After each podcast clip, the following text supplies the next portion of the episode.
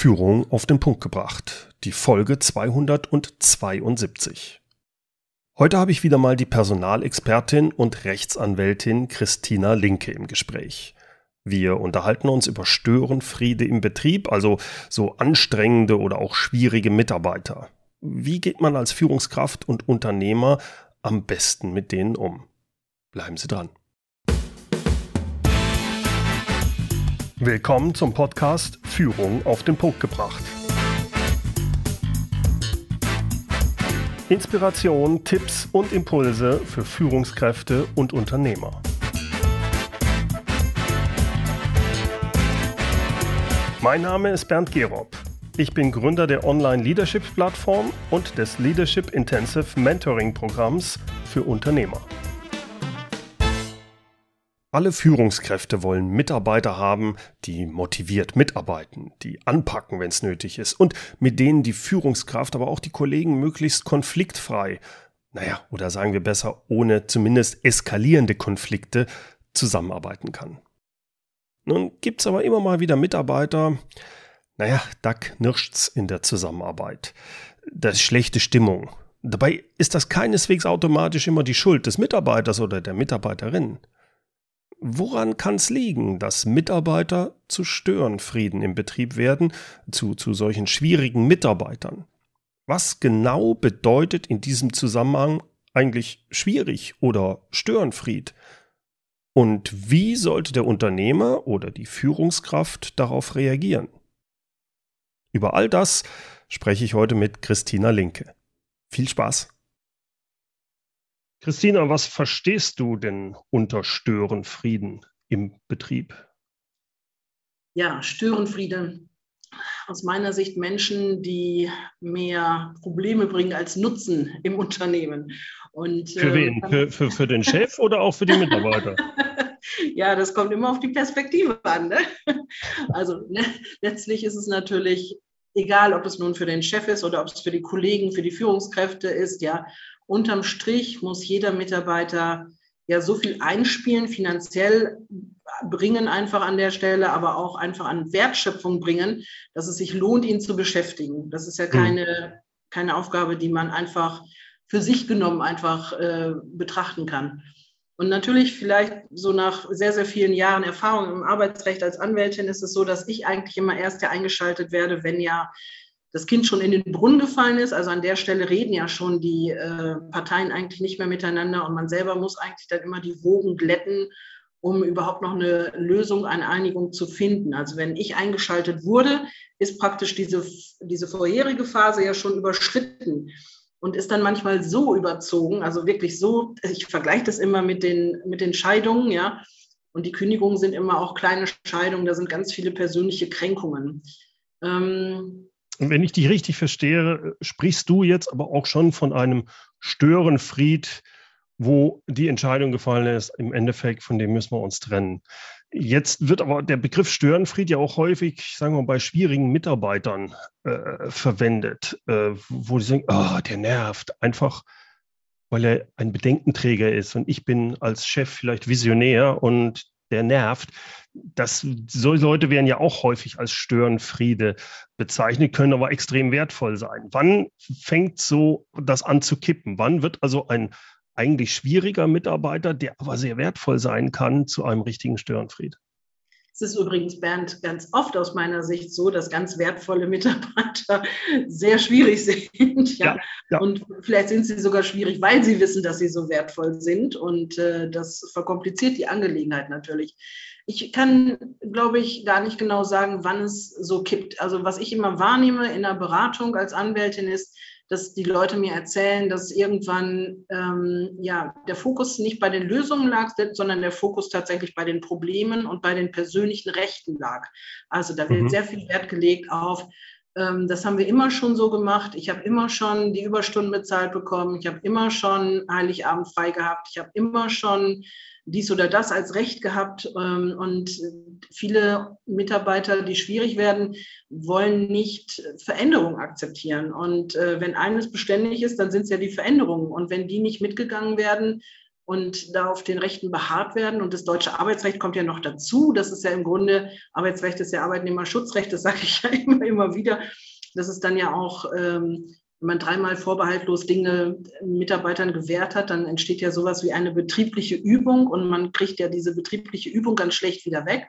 Und ich glaube, an der Stelle, wo der Mitarbeiter dann sagt, das ist aber mein gutes Recht, das steht mir zu, dass mhm. es da schon wirklich dann den Step ja. drüber gemacht hat. Ne? Also das ist, ähm, ja, und ansonsten ähm, nehme ich auch immer wieder wahr, der, der Schritt vorher ist so, dass ähm, nicht mehr in Chancen gedacht wird, sondern dass man wirklich immer ähm, sagt, soll alles so bleiben, wie es ist und nicht irgendwie etwas verändern, was ja auch immer, Veränderung bedeutet ja auch immer einen Schritt raus aus der Komfortzone mhm. für das Unternehmen, aber sehr oft eben auch für den äh, Mitarbeiter selber. Also vielleicht ein Beispiel nochmal. Ich habe jetzt vor kurzem war ich bei einem Raumausstatter in Ritterhude.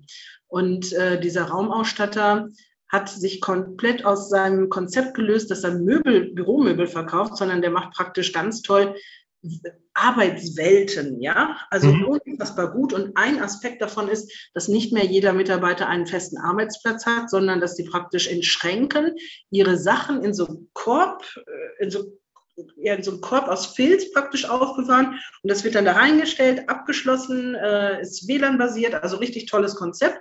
Und dann muss man halt sein, wenn man zur Arbeit kommt, muss man das aufmachen, muss sein Körbchen nehmen und sucht sich dann einen Arbeitsplatz.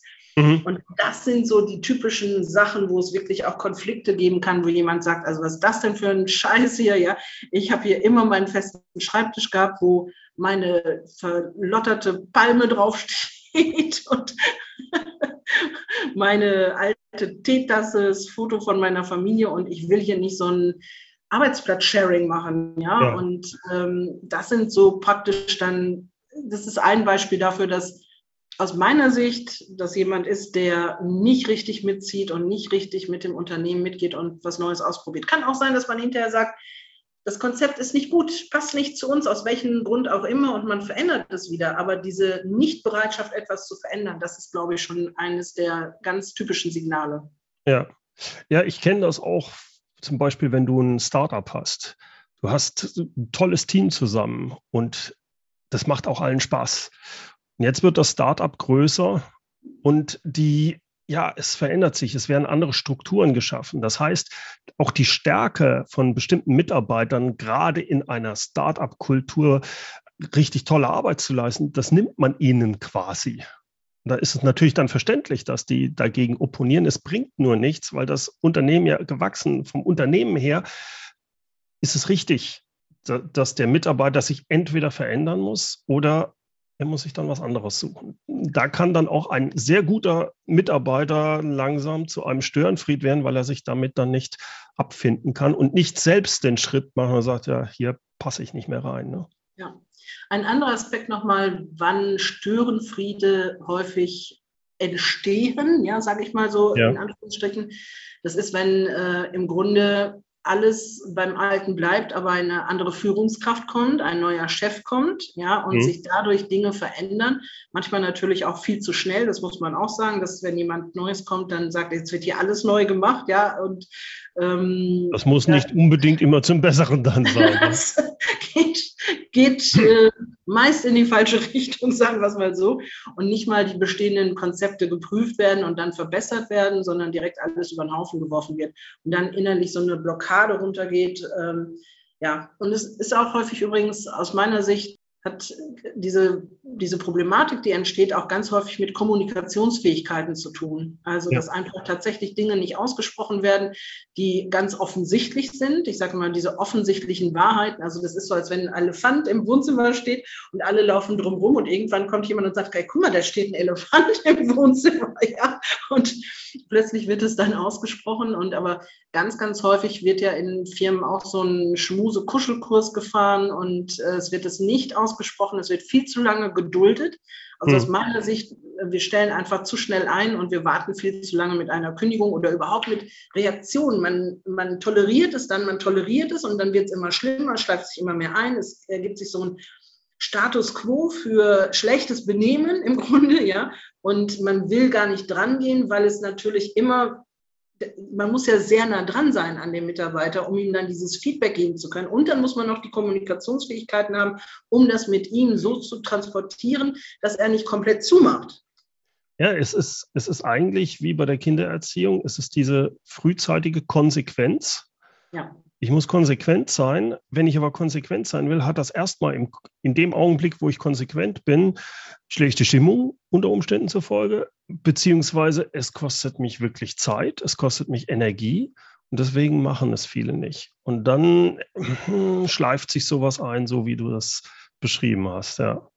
Gehen wir jetzt mal davon aus, ich als Führungskraft oder als Chef oder Unternehmer habe jetzt entschieden, also geht nicht mehr weiter wann darf ich denn jemanden kündigen? Ich kann ja nicht sagen, Sie sind halt Störenfried. Tschüss. Was ist da rechtlich zu beachten, äh, gerade in Deutschland, wenn ich mich von einem Mitarbeiter trennen will? Ja, Störenfriede kann man leichter kündigen, wenn man keine Anwendung des Kündigungsschutzgesetzes hat. Also alle äh, Unternehmen, die klein sind noch, so ein Start-up zum Beispiel mit unter zehn Vollzeitmitarbeitern, Teilzeitkräfte werden anteilig berechnet. Da ist es sehr viel einfacher, jemanden zu kündigen. Also da gibt mhm. es auch viele Unternehmen, die wirklich darauf achten, dass sie immer bei dieser Schwelle bei zehn bleiben, nicht drüber kommen. Achtung, die Reinigungskraft zählt mit übrigens mit 0,5, auch wenn sie nur 450 Euro Job hat, ja. Mhm. Ähm, vergessen viele immer und ähm, wenn ich aber jetzt das Kündigungsschutzgesetz in der Anwendung habe, muss ich einen Kündigungsgrund haben. Da gibt es ja nur die drei. Wir haben ja schon in etlichen Podcasts auch schon mal drüber gesprochen, betriebsbedingt, personenbedingt und verhaltensbedingt. Und natürlich, wenn verhaltensbedingt ausgesprochen wird, dann hat es eine Sperrzeit bei der Agentur für Arbeit zur Folge. Deswegen sage ich immer bitte in das Kündigungsschreiben gar keinen Grund mit reinschreiben und vielleicht auch nicht unbedingt in die Arbeitsbescheinigung das so explizit eben reinschreiben, dass es verhaltensbedingt war. Wenn man es mhm. juristisch korrekt machen möchte, dann müsste man theoretisch ja vorher abmahnen, vielleicht auch zweimal abmahnen. Es gibt ja immer Mythen und Märchen im Arbeitsrecht. Drei Abmahnungen brauchst du, dann kannst du kündigen. So ist das natürlich nicht. Und wegen Störenfritismus, ich weiß nicht, wie ich es nennen soll, Bedenkenträgereigenschaft kann man natürlich auch nicht kündigen. Also es muss ein richtiges Fehlverhalten geben, das entsprechend abgemahnt werden muss. So würde das jetzt ein normaler Anwalt sagen. Was sage ich aber? Ich sage immer an der Stelle, man muss Nutzen und Kosten einfach gut gegeneinander abwägen. Wenn ich keinen Kündigungsgrund habe und ich möchte nicht abmahnen, dann finde ich aus meiner Sicht, muss man auch mal drüber nachdenken, kann ich vielleicht eine andere Lösung mit dem Mitarbeiter finden, weil wenn er ein Störenfried ist, fühlt er sich ja auch nicht gut in seinem Element. Er arbeitet ja auch nicht gerne. Ich kenne das selber noch von mir aus dem Angestelltenverhältnis, als ich im Konzern war, dass ich manchmal am Sonntag. Warte mal, warte mal, warte mal. Du warst Störenfried? ich war vielleicht kein Störenfried, aber ich war nicht an der richtigen Stelle. Okay. Also ich habe ich hab äh, sechs Jahre in einem Konzern das Arbeitsrecht gemacht und ich glaube, ich bin nicht geboren für den Konzern. Ich glaube, ich bin hm. sowieso einfach nicht äh, typisch für so ein Angestelltenverhältnis. Und mhm. ähm, gerade diese langen Entscheidungswege im Konzern, für mich war das schwierig. Und ich bin froh und dankbar, dass ich heute in der Selbstständigkeit bin. Und ich bin auch froh und dankbar für diese Erfahrung, weil ich natürlich jetzt auch, ich habe viele Mittelständler ja beraten und ich kenne aber auch die Konzernwelt. Deswegen ähm, kann ich vieles gut nachvollziehen, was, was da passiert. Ja. Du kannst deine damaligen Chefs nachvollziehen, dass man sich von dir trennen wollte. ich bin schwanger geworden. ah, okay, okay. Auf natürliche Weise. Ah, okay, okay.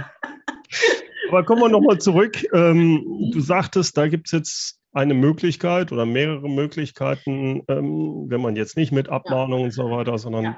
wie läuft vielleicht noch, mal, vielleicht noch mal eines vorweg. Was ich immer wieder feststelle, auch bei den Personalmentorings, die ich gebe, ist, dass wenn man sich als Führungskraft oder als Chef entschieden hat, sich von dem Mitarbeiter zu trennen, ja, dann passiert was ganz Eigentümliches. Es ist fast magisch.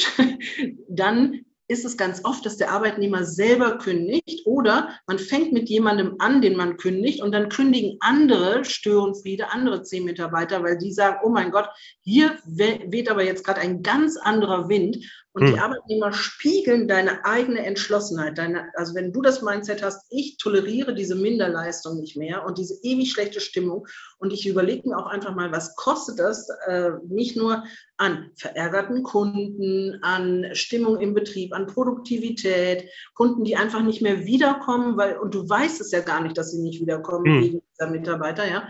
Und äh, ja, dann äh, muss man sich das einfach sehr gut nochmal überlegen, ob man nicht da auch bereit ist, ein bisschen Geld in die Hand zu nehmen und vielleicht im Zweifel erstmal anzufangen mit einer Kündigung, mit Aufhebungsverträgen und es rollen ganz viele, es ziehen ganz viele, viele Konsequenzen hinterher. Also das habe ich wirklich ähm, unterschätzt, wenn man selber ganz klar ist in der Haltung, dass man die niedrigeren Standards nicht toleriert und nicht akzeptiert und sagt, ab jetzt ich toleriere das nicht mehr, ich will, dass jetzt ordentlich gearbeitet wird und ordentlich miteinander kommuniziert wird, gehen viele von selbst.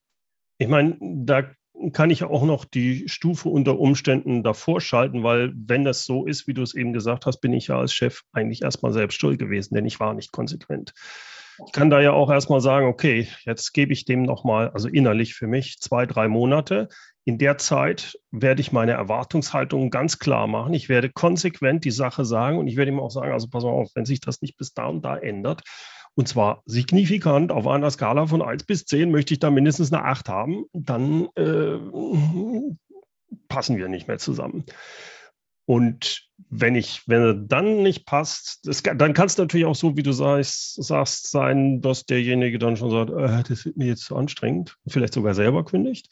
Oder dass man dann auch wirklich, für mich ist es auch immer so eine innerliche Sache, dass ich sage, ich habe wirklich alles getan, aber es funktioniert ja. nicht. Und dann habe ich persönlich, weil das tut ja den meisten Menschen, bis auf vielleicht ein paar Psychopathen, tut es ja weh. Das ist keine schöne Sache, jemanden, sich von jemandem zu trennen.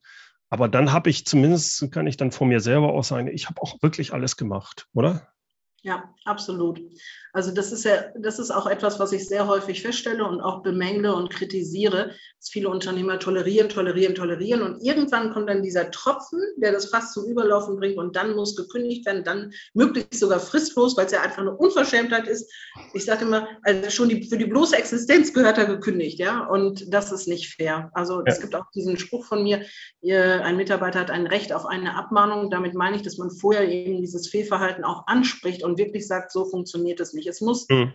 ich weiß nicht, ob man es unbedingt wirklich als Abmahnung auch formulieren muss. Rechtlich wäre es natürlich viel besser, aber es hat für mich, wenn man so eine förmliche Abmahnung ausspricht, ja, Manchmal geht es genau in die falsche Richtung. Ich würde erstmal das Gespräch tatsächlich suchen und würde es genauso ja. machen, wie du vorschlägst, dass man sagt mir, ich nehme wahr das, ich toleriere das nicht mehr, ich akzeptiere das nicht und auf einer Skala von 1 bis und dafür musst du Folgendes tun und ich erwarte die und die Ergebnisse. So, mhm. Also messbar und konkret machen ja, und wenn es dann halt wirklich nicht funktioniert, dann muss man einem, muss man wirklich auch sagen, dann muss man die Kündigung aussprechen oder eben Aufhebungsvertrag schließen mit dem Mitarbeiter und äh, dann auch da durchgehen. Also ich habe, glaube ich, in den 30 Jahren habe ich nicht ein Verfahren gehabt, wo hinterher der Mitarbeiter weitergearbeitet hätte.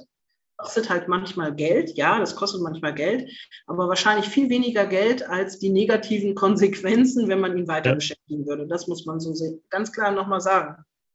Jetzt äh, gibt es ja durchaus dann diese Situation, dass es, man hat alles Mögliche ausprobiert und jetzt ist wirklich, steht man vor diesem Gespräch, wo man dem Mitarbeiter die Kündigung ausspricht. Erstens mal, mache ich das alleine oder hole ich mir da jemanden dazu? Und wie bereite ich mich auf ein solches Gespräch als Chef vor? Was sind so To-Dos und Not-To-Dos in diesem Zusammenhang? Ja. Also aus meiner Sicht natürlich niemals alleine dieses Gespräch führen, schon aus äh, Zeugen, Beweisgründen jetzt an der Stelle, ja, immer jemanden dabei haben, der auch das Kündigungsschreiben bitte vorher einmal gelesen hat, meinetwegen dann, dass es eingetütet wird, oder man lässt sich das unterschreiben dann eben auch, aber er, der Zeuge muss das Kündigungsschreiben einmal gelesen haben, das ist nochmal ganz wichtig weil ähm, ja, es ist halt, man muss für den Zugang sorgen des Kündigungsschreibens, sonst äh, ist es nicht existent. Und es kann ja auch mal sein, dass jemand einfach weggeht. Da muss man aber zumindest beweisen können, was da drin stand in dem Kündigungsschreiben. Mhm. Also bitte immer einen Zeugen dabei haben. Und es ist, glaube ich, auch emotional besser, wenn man es nicht alleine macht. Ähm, es ist ein neutralerer Rahmen auch, wenn man noch eine dritte Person dabei hat. Und ansonsten würde ich einfach immer auch sehr praktisch denken bei den Kündigungen. Ne? Ich würde wirklich überlegen, will ich, dass der Arbeitnehmer nochmal an den Arbeitsplatz zurückkehrt? Ich habe wirklich schlimme Sachen da erlebt, also wo wirklich Arbeitsergebnisse noch direkt am PC vernichtet wurden, Kundenlisten geschreddert wurden. Also tatsächlich hatte ein Unternehmer mal alle Kundendaten auf CDs und dann wurden die ganzen CDs wurden geschreddert und dann hieß es, äh, wieso, das äh, sind ja Kundendaten, die ich angelegt habe und äh, natürlich steht das Arbeitsergebnis ja dem Unternehmer zu. Ja, da habe ich auch schon Unternehmer weinen sehen, tatsächlich. Oh, hm. Also ich würde im Zweifel den Arbeitnehmer nicht nochmal an den Arbeitsplatz zurückkehren lassen. Ich würde alles Wichtige sperren an der Stelle, würde ihm die Gelegenheit geben, die persönlichen Dinge mitzunehmen und dann ähm, auch wirklich mit dem Schlüssel einfach gut gucken, wenn es ein kleiner, kleiner Betrieb ist und ähm, dann würde ich den Schlüssel auch direkt abnehmen und im Zweifel einen Termin vereinbaren, wann die restlichen äh, Sachen noch abgeholt werden können, also die nächsten Schritte ganz klar besprechen, ja. Tatsächlich ist es mir selber sogar einmal passiert. Ich habe jetzt äh, ein Transponder-System in der Kanzlei, aber ich hatte jemanden gekündigt, als ich noch ein ganz normales Schlüsselsystem hatte. Und da hat die Mitarbeiterin, nachdem ich ihr gekündigt hatte, hat also wirklich in der Nacht äh, dreimal versucht, noch ähm, in, Entschuldigung, ich habe mich falsch ausgedrückt. Ich hatte schon den Transponder und ich hatte den Transponder gesperrt. Deswegen konnte ich sehen, dass sie in der Nacht dreimal versucht hatte, noch in die Kanzlei zu kommen. Okay. Das habe ich. Sie hat dann gesagt, nur deswegen, weil sie noch Sachen holen wollte, aber das muss man ja nicht nachts machen. Also das äh, das ist nicht gut. Also wirklich sehr praktisch denken an der Stelle und im Zweifel daran denken, dass das auch Emotionen auslöst. Kündigungen lösen einfach Emotionen aus und die Leute sind, ich glaube, wenigstens für 24 Stunden nicht Herr ihrer Sinne und machen manchmal Dinge, die man rational nicht begründen kann. Deswegen alles sichern, was man vorher sichern kann. Mhm. Welche Worte oder Sätze sollte man denn sagen oder nicht sagen, wenn man ganz praktisch, wenn man sagt, jetzt kommt man in Heute. den Raum rein. Ich denke, man sollte jetzt nicht sagen, und wie geht es der Familie und war der Urlaub schön? Also solche Sachen sollte man ja dann möglichst vermeiden, sondern man kommt wahrscheinlich möglichst schnell zum, äh, zum Thema. Aber welche Worte sind das dann oder welche Sätze müssen da unbedingt fallen? Heute habe ich keine guten Nachrichten. Wir haben entschieden, dass wir uns von Ihnen trennen. Hier ist Ihre Kündigung. Wir wissen, dass das ein bedauerlicher Schritt für Sie sein wird. Wir haben unsere Gründe dafür und ich möchte mit Ihnen die nächsten Schritte besprechen. Ja, warum? Warum ich? Warum werde ich jetzt entlassen? Was sage ich dann? Ja, ich würde gar nicht darauf eingehen. Ich habe da die unterschiedlichsten Varianten von der Bettler, der sagt, bitte, bitte, bitte, ich mache das auch jetzt alles, alles besser, alles, alles besser. Dann habe ich denjenigen, der droht, also der richtig dann sagt so, ich weiß genau, ich weiß genau, wo die Leichen hier im Keller liegen, ja. Also ab jetzt hier, da, Gewerbeaufsichtsamt und ich hetz dir die auf den Hals. Da wirst du mal gucken, das wirst ja. du bereuen. Oder ich gehe zum Anwalt und dann wird es richtig teuer für dich. Also das habe ich auch schon erlebt, ja. Dann aber auch Leute, die total verzweifelt sind, die sagen, oh Gott, was mache ich denn jetzt? Was mache ich denn jetzt? Was mache ich denn jetzt? Was mache ich denn jetzt? Ja. Und ich habe Folgendes gelernt, einfach nicht drauf eingehen. Also der Lerneffekt muss ja vorher schon stattgefunden haben, wenn ich mich mit demjenigen hingesetzt habe und gesagt habe, ich nehme wahr das, ja, mhm. und wir gucken zusammen nach der Ursache und ich helfe dir, dass du deine Leistung wieder bringen kannst. Aber an der Stelle, wo die Entscheidung gefallen ist, muss man nichts rechtfertigen mehr, nichts erklären mehr und sollte man auch nicht. Bei einer solchen, ich sage immer, bei so einer verhaltensbedingten Kündigung darf die Kündigung nicht aus heiterem Himmel kommen für den anderen. Ja. Dem, dem, ich ich habe das schon mehrfach durch Konsequenzen äh, gesagt. Also wenn dieses Gespräch kommt, darf es für denjenigen keine Überraschung sein. Und ist es dann, auch in der Regel nicht, ne? Ist es nicht. Ja. Aber die benehmen sich trotzdem manchmal so, als wäre es eine Überraschung.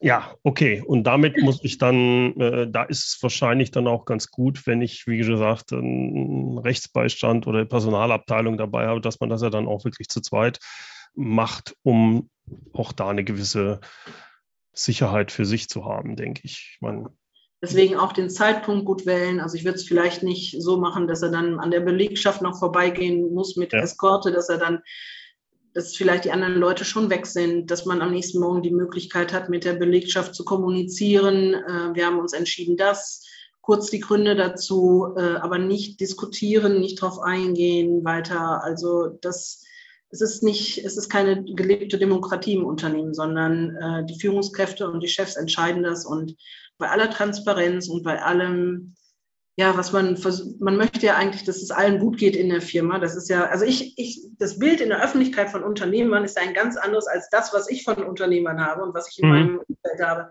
in der Öffentlichkeit sitzt da ein dicker Chef mit einer Zigarre und äh, lässt andere knechten. Und äh, die Realität ist ja so, dass ich viele Unternehmer kenne, die sehr, sehr viel arbeiten, sich wirklich sorgen um ihre Mitarbeiter und erst dann kündigen, wenn es eigentlich schon mehr als überfällig ist. Hm, hm. Christina, du hast ein Geschenk für meine Hörer, und zwar die 30 teuersten Fehler bei Kündigungen, vor allem äh, wie man sie nicht begeht. Vielleicht kannst du da ja, ein bisschen was zu sagen. Ich habe zum einen einen Online-Kurs, also das ist eigentlich das Herzstück des Geschenkes sozusagen, äh, die rote Karte. Wie kündigt man richtig? Da erkläre ich auch nochmal richtig die Kündigungsgründe, also etwas juristischer als jetzt hier. Mhm. Ähm, dann auch Kündigungsfristen, wie berechne ich die richtig? Das ist auch immer wieder ein Evergreen. Und äh, dann auch, wie sorge ich für den richtigen Zugang, wenn ich das zum Beispiel nicht im persönlichen Gespräch machen kann, sondern wie stelle ich eine Kündigung richtig zu? Bitte nicht per Brief, nicht per Einschreiben, Rückschein, auch nicht per Einwurf einschreiben, sondern immer per Boten, ja, zu welcher Uhrzeit ich das machen muss. Also das ist da alles drin erklärt. Und dann habe ich noch drei Checklisten, und zwar tatsächlich die 30. Äh, die 30 häufigsten Fehler bei Kündigungen, ich habe mal einen Online-Kurs gemacht, der heißt Erfolgreich vor dem Arbeitsgericht, wenn man also als Unternehmer das selber machen möchte und habe mich mhm. wirklich hingesetzt mit meinem Team. Wir haben einfach mal eine Strichliste geführt, welche Fehler sind am häufigsten in den Verfahren gemacht worden, meist ja bevor wir eingeschaltet werden. Also es sind jetzt keine Fehler drin, die wir regelmäßig machen. das wäre traurig. Und dann habe ich noch ähm, ja, eine Checkliste, äh, richtig kündigen in zehn Schritten. Einfach mal, in welcher Abfolge mache ich das? Und nochmal eine Liste, wie erkenne ich eigentlich A, B und C Mitarbeiter? Und äh, was sind so die Kriterien, um die richtig einordnen zu können? Also drei Checklisten und den Online-Kurs und äh, und wie, wie, kriege ich, wie kriege ich die jetzt? ja, die kriegst du, indem du den Link zu diesem Podcast klickst die mhm. werden zur Verfügung gestellt und äh, dann werden die zugeschickt. Super. Zugriff drauf sozusagen. Wunderbar. Also das ist alles gratis, wenn ich dich richtig verstehe. Alles gratis. Hervorragend. Genau. Dann bedanke ich mich recht herzlich bei dir, nicht nur für dieses Angebot, sondern auch für unser sehr schönes Gespräch. Und äh, ja, ich kann jedem nur empfehlen, der da in irgendeiner Weise sich weiter mit beschäftigen will, sich unbedingt diese Sachen runterzuladen. Vielen Dank, Christina. Ja, sehr gerne, Bernd. Liebe Grüße. Soweit mein Gespräch mit Christina Linke.